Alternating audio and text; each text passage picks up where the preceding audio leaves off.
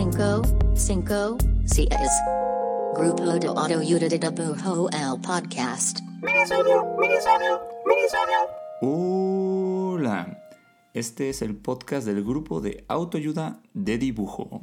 Mi nombre es Iván Mallorquín y estoy aquí, em, pues yo solo. Este es otro de los minisodios, estos pequeños ejercicios eh, donde grabamos un podcast rápido. Em, yo por mi lado y Pardo por el suyo. Y quiero aprovechar este episodio para hacer un poquito de divulgación creativa. Creo que es algo que me interesa hacer, como que creo, creo que, que la creatividad, sobre todo en las artes y en la ilustración en particular, como que necesita más, más divulgación, ¿no? Lo que pasa en la ciencia que no, no se ve tanto en el rubro um, ilustrativo, por así decirlo. Entonces, en la semana estaba viendo este documental que se llama El cerebro creativo, eh, que está hecho por eh, David Eagleman, que es un neurocientífico y es como un investigador del cerebro, ¿no? Tiene varios libros sobre el cerebro y cómo funciona. Y en este documental profundiza eh, en el proceso creativo del cerebro, que de hecho el documental está muy basado en un libro que escribió con Anthony Brandt, que se llama The Runaway Species, Species, no sé cómo se dice. Eh, y es justo sobre, sobre cómo, em, cómo labora el cerebro en los procesos creativos. En el libro hablan más sobre artes y ciencias. Siento que en el documental hablan un poquito más sobre artes que ciencias. También, también este, investigan un poco a, científicos, que está chido, ¿no? Porque justo la creatividad no se limita solo a las artes. Pero me gusta mucho eh, cómo este, David Eagleman em, investiga a artistas y sus procesos ¿no? a la hora de hacer creatividad. Y me gusta también porque en el documental, está en Netflix si lo quieren buscar, um, como que termina dando unos como tips de cómo ser más creativo, ¿no? Esta pregunta eh, ancestral de, de, cómo puedo ser más creativo, ¿no? Que es, eso, eso está, está padre, ¿no?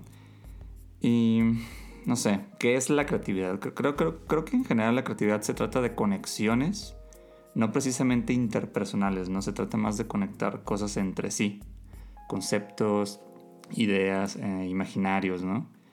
Y, en el documental y en el libro eh, justo también lo, lo, ven a nivel físico y como a nivel neuronal también este, se van generando conexiones, como redes de conexiones, ¿no? Entre partes del cerebro que ayudan a, a detonar la creatividad, ¿no? Y a nivel conceptual, pues mucho de lo que sucede en el proceso creativo tiene que ver con el bagaje cultural que poseemos, ¿no? Como todas las cosas que has ido aprendiendo y conceptos que tienes y que has ido adquiriendo en tu vida, ¿no? Se vuelve como esta biblioteca de las cuales pues luego tú puedes ir tomando cositas para irlas conectando, ¿no? de aquí viene, bueno, ah, se, se, habla mucho sobre eso, de que es que ya nada es nuevo y no existe nada nuevo. Y es como, pues sí, un poco es cierto, pero, o sea, como es, es bastante eh, bonito y mágico y, y, mucho de la creatividad uh, tiene que ver con, con, conectar dos ideas viejas o dos ideas que parecen distantes entre sí y lograr que ensamblen, ¿no? Y generar una cosa fresca, una cosa novedosa, una cosa que, que, que tenga este, esto de, este feeling de, ah, es como que sí lo, sí, lo había visto antes, pero de esta forma que es presentada realmente pues es, es como nuevo para, para, para mí, ¿no? Y uno de los grandes detonantes de la creatividad es, es eso, es decir, tomar ideas de, de, de algún lado, escena, uh, rubro o, o, o, campo o lo que sea, y aplicarlo en otro lado totalmente distinto, ¿no? Y quizá, y preferentemente yo creo, en un, en un contexto diferente, ¿no? Por eso es importante para alguien que, que busca ejercer la labor creativa, este, como el poder rodearse de muchas y diferentes referencias, ¿no? Y consumir eh, mucha cultura, exponerse a muchas disciplinas, aprender otras cosas. Creo que eso es como algo, es algo importante y es algo que, como siempre, se busca saber cómo ser más creativo, pero creo que el, el paso atrás es esta como bóveda de, de conceptitos que cada quien termina poseyendo y, logra generar esta mezcla nueva de cosas, ¿no? creo que también por eso es, mucho funciona en, los bloqueos creativos cuando te pones a hacer otra cosa, ¿no? Como el, alejarte de lo que estás haciendo, ir en, meterte en otro contexto, como que es un detonante, ¿no? Y eso es, eso es como chido.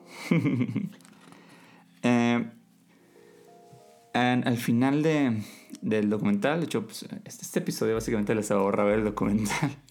Eh, no, es, no es muy largo y para mí creo que lo más chido es, el inicio y, cómo termina. la verdad es que al final dan tres tips para cómo ser más creativo. Y que es lo que ahorita voy a como decirlos. Y la verdad es que están chidos, están al final del documental, vean. Entonces, hagamos esto de ver los últimos tres tips del documental. Punto número uno, como de cómo ser más creativo. Uno, intenta algo nuevo, ¿no? Ah, parte de aprender como es confundirse y no saber, ¿no? Y esto es como algo bien, bien chido para, para hacer un, detonante de creatividad. Em, al no saber y al estar mal, siento que esto es algo que luego pasa mucho en, en, la creatividad corporativa, ¿no? Como los directores creativos, como de agencias y demás. Como que hay mucho este miedo de, de presentarse equivocado o de no saber. Y creo que es. Creo que no saber algo es bien chido para poder eh, generar más creatividad. O sea, el exponerte a una nueva disciplina, a una nueva cosa, no tienes que totalmente aprender algo totalmente diferente. Y, o sea, con que agregues como un nuevo skill a lo que haces, vas a, vas a vivir este momento de, ah, no sé cómo hacerlo, apesto en ello, pero está chido, siempre y cuando lo entiendas, ¿no? Que es un proceso. Y básicamente lo que, lo que dice este David Eagleman es que pues, al intentar algo nuevo te expones a, nuevo conocimiento, ¿no? Y, y, pues a mayor conocimiento, mayores posibilidades para ti de luego utilizar esto en otras cosas. Entonces básicamente es eso, ¿no? Quiero ser muy puntual y muy rápido. El punto número dos sería push boundaries, expande tus fronteras.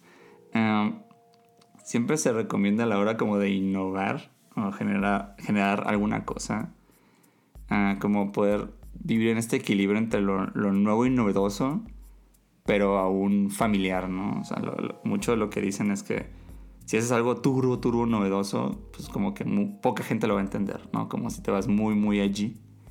Y si haces, algo muy, muy familiar, eh, pues vas a caer en algo muy común y aburrido o ya visto, pues, ¿no?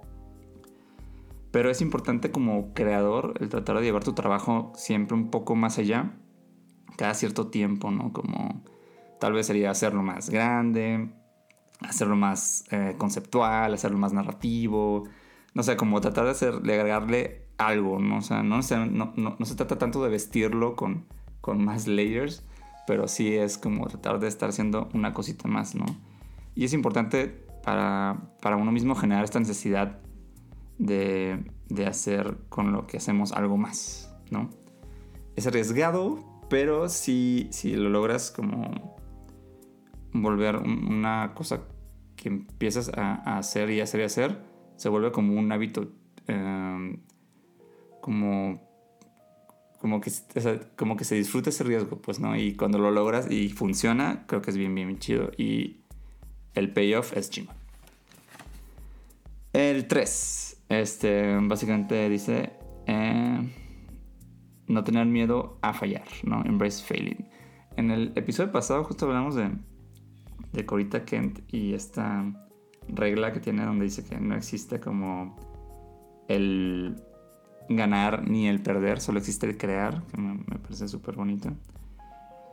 Y siento que pues un poco eso funciona mucho para, para poder generar como nuevas conexiones creativas, ¿no? El, el entender el, fallar como parte del proceso.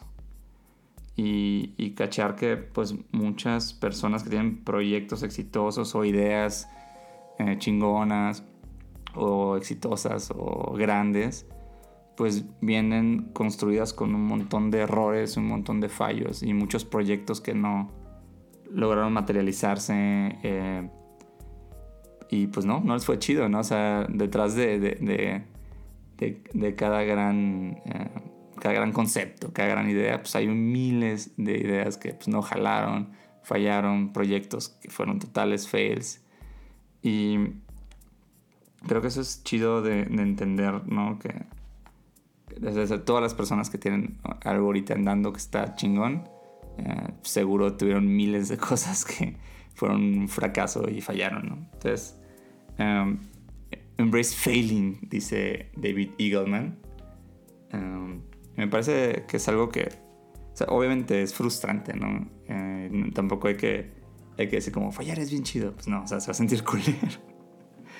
Pero hay que entender que es parte de un proceso, ¿no? Y, y que las cosas que les está yendo chido o les fueron chido mm, vienen de un proceso de falla, ¿no? Es falla y prueba siempre y, y es como el proceso natural de, de las ideas creativas.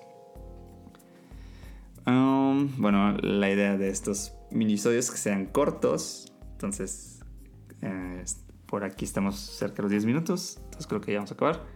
Y me toca el link de amigos que lo canto solo y siempre se siente raro. Link de amigos. Uh, en mi link de amigos de mi minisodio quiero linkear a Power Paola. Soy muy muy fan de Power Paola, es una autora de, de cómics, bueno, de narrativa gráfica también solo escribe y demás.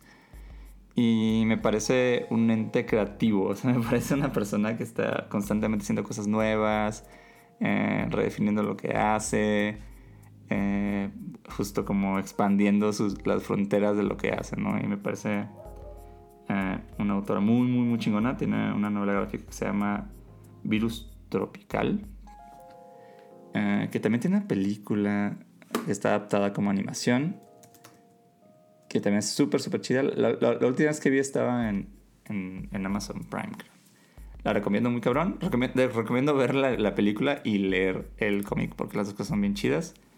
Y pues linkeo por Paola, que me parece increíble. Tiene su trabajo. Y en sus redes está como Power, así de poder. Paola, todo pegadito. Y ya, bueno, um, para cerrar, hay una cosa muy bonita que dicen en el documental ¿no? Y se me hace muy, muy chido.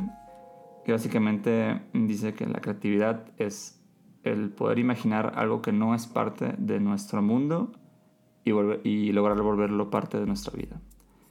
Que está bonito, ¿no? bueno, eh, con eso cierro y estamos la siguiente semana en un episodio regular, yo y Perdón, del podcast del grupo de autoayuda de dibujo. Esto fue el minisodio número 3. Gracias por escuchar. Estamos por acá Adiós, adiós, adiós. Grupo de ayuda de dibujo, minisodios. Estoy solo cantando solo.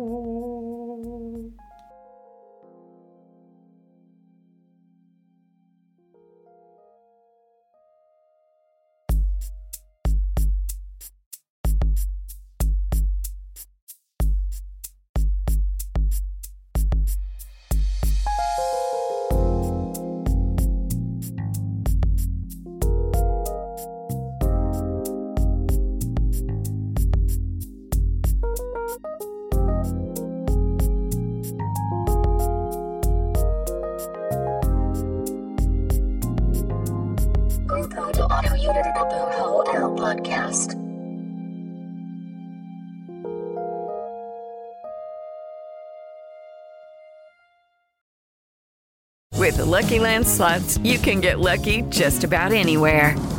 This is your captain speaking. Uh, we've got clear runway and the weather's fine, but we're just going to circle up here a while and uh, get lucky. No, no, nothing like that. It's just these cash prizes add up quick. So I suggest you sit back, keep your tray table upright, and start getting lucky.